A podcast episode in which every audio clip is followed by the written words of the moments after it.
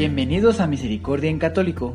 La finalidad de este podcast es compartirte la insondable misericordia de nuestro Señor Jesucristo, apoyándonos de literatura de santos como la biografía y diario de Santa Faustina, testimonios, temas para poner en práctica día a día para el crecimiento a la devoción de la Divina Misericordia.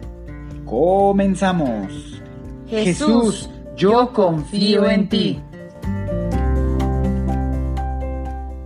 Ya de vuelta a Misericordia en Católico, una vez más, ya sea que lo esté escuchando a través del podcast o a través del canal de YouTube, sean bienvenidos, queridos hermanos, queridos hermanas, queridos hijos de Dios. Espero que cada uno de ustedes se encuentre de la mejor manera y eh, para todos aquellos hermanos que en este momento quizás están pasando alguna tribulación, les recuerdo que Dios está con ustedes. Necesitamos cada uno de nosotros abrir nuestro corazón para dejarlo entrar. Necesitamos dejarlo entrar, hacer eh, una eh, análisis interno y darnos cuenta si nosotros estamos permitiendo que Dios entre. Quizá estamos en, eh, caminando sobre una dirección que no va con los con la ley de Dios. Entonces necesitamos rectificar para permitir que la gracia de Dios se derrame en nosotros, pero tengamos algo seguro, que la mano de Dios está ahí extendida para todos y cada uno de nosotros, sin excepción alguna. Mientras estemos aquí en la tierra y estemos arrepentidos, Dios nos extiende su mano y pues se derramarán en nosotros gracias y bendiciones.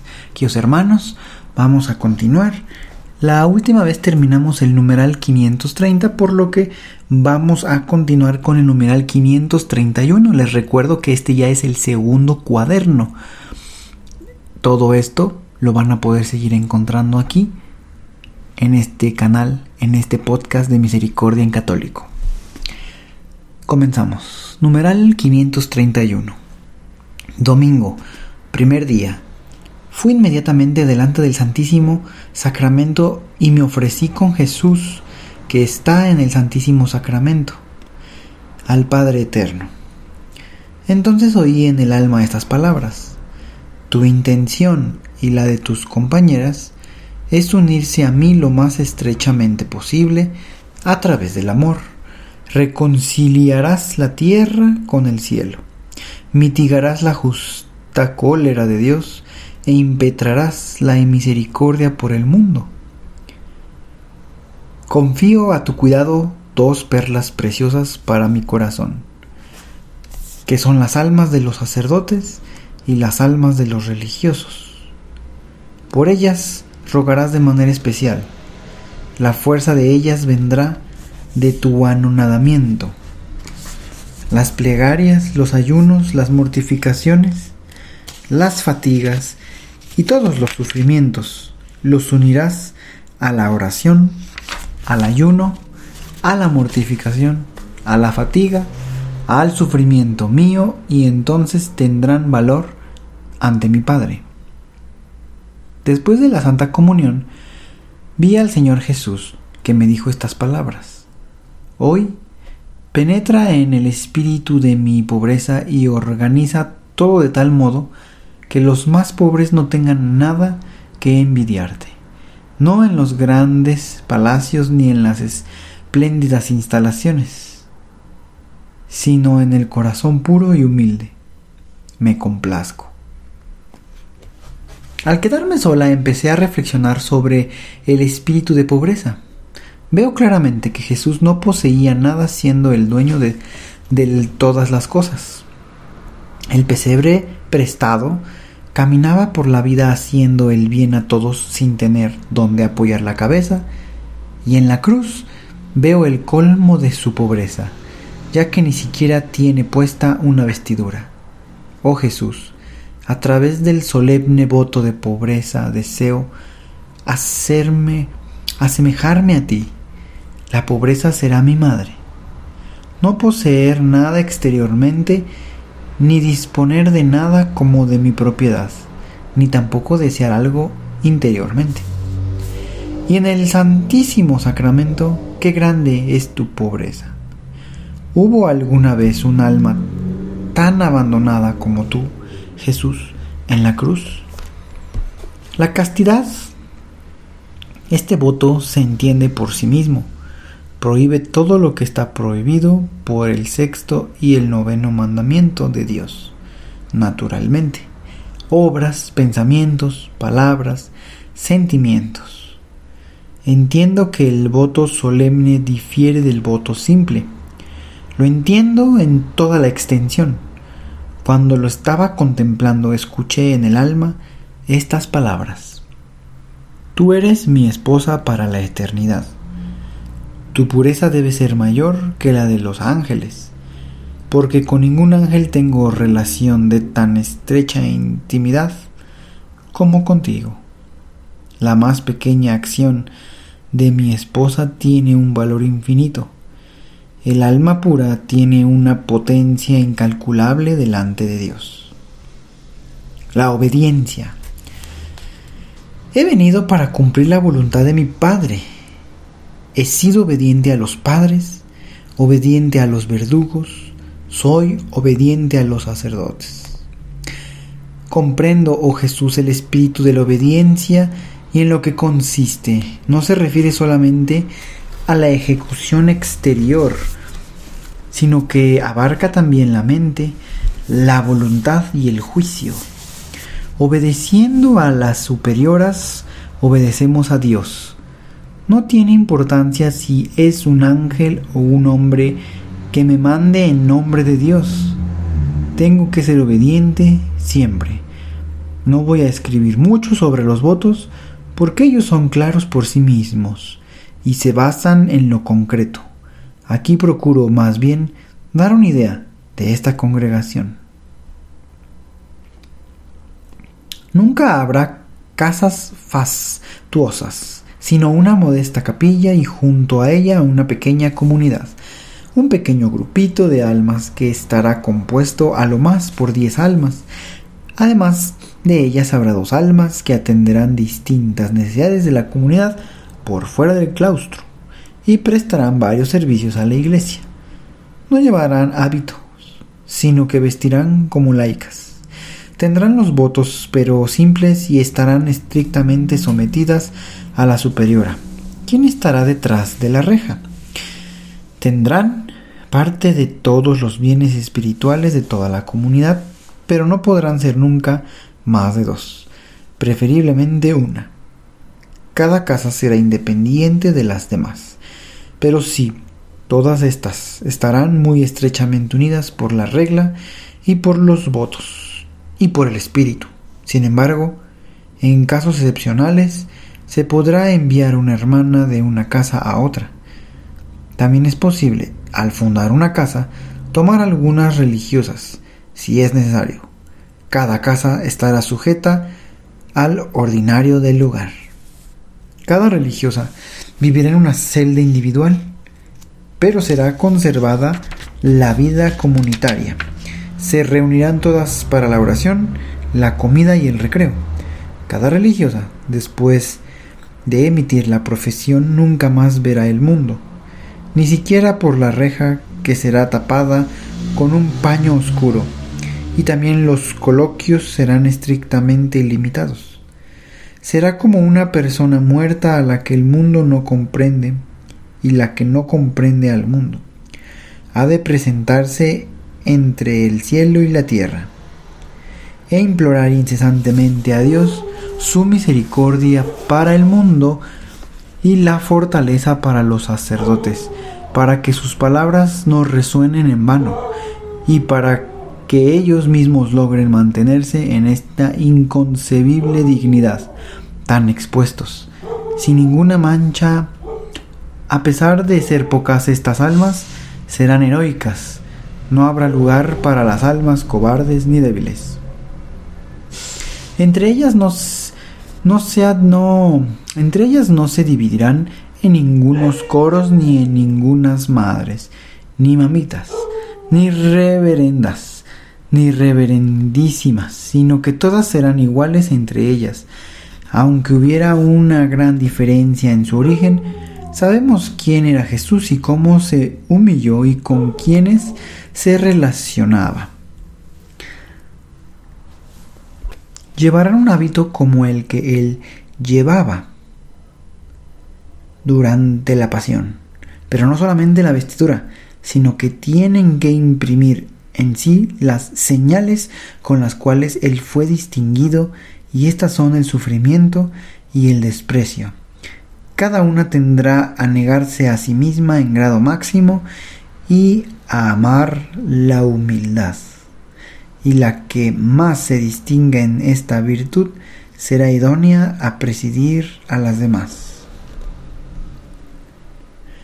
Como Dios nos ha hecho las compañeras de su misericordia, o más bien incluso las dispensadoras, nuestro amor debe ser grande para cada alma, comenzando por los elegidos y terminando en el alma que no conoce a Dios todavía.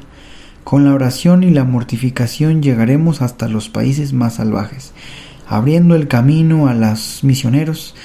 Recordaremos que como el soldado en el frente no puede resistir mucho tiempo sin el resplandor de la retraguardia que no toma parte directamente en la batalla, pero le provee de todo lo que necesite. Para el misionero lo es la plegaria. Cada una debe distinguirse por el espíritu del apostolado. Pues bien, queridos hermanos, parece ser que el día de hoy nos tocó examinar un poco los votos, como lo vimos, ¿verdad? Y habló de algunos, bueno, todos tienen su, su, su fondo, pero en esta ocasión alguno de ellos fue, pues, la obediencia, ¿verdad? Y Jesús expresaba que Él fue obediente. También se tocó el, el, el, de la pobreza, ¿verdad? Y nos relataba a Santa Faustina que en su análisis se dio cuenta que verdaderamente Jesús, siendo hijo de Dios, siendo dueño de todo, no poseía nada en el aspecto de que pues no era necesario, es como esa sensación, mm, por ejemplo, es un ejemplo que se me acaba de ocurrir en este momento, pero en el lugar en donde estemos, con las pertenencias que tengamos, ¿verdad? Hablemos de algo muy, no sé, algo muy sencillo. Eh, si nos ponemos a pensar a lo mejor en el lugar donde vivimos, pues quizá no todo el tiempo queremos estar cargando el refrigerador o cargando la estufa como tal.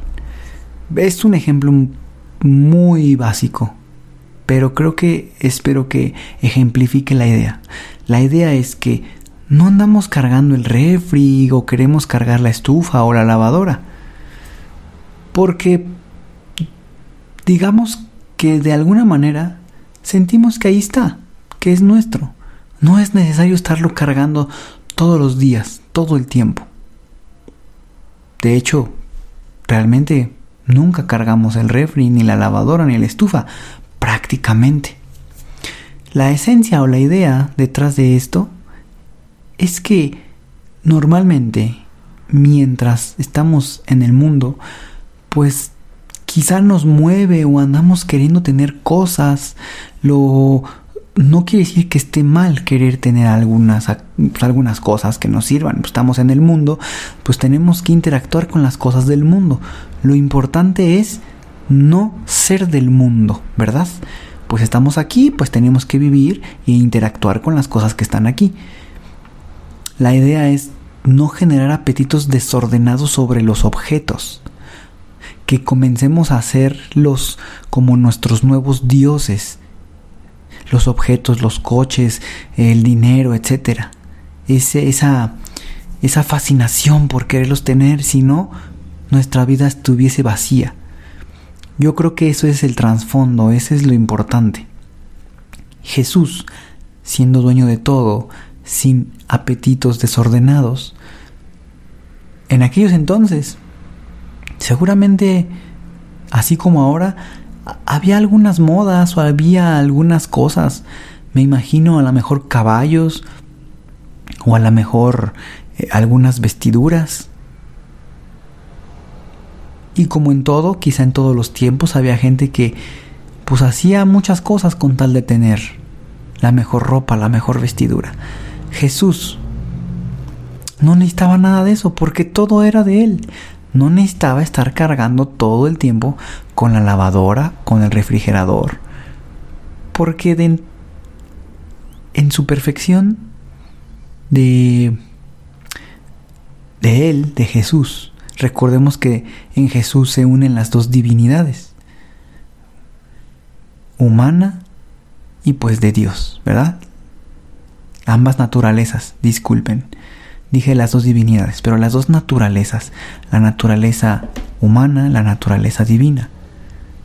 En esa perfección, pues caemos en la conclusión de que debemos estar en el mundo, pero no ser del mundo. ¿Ok?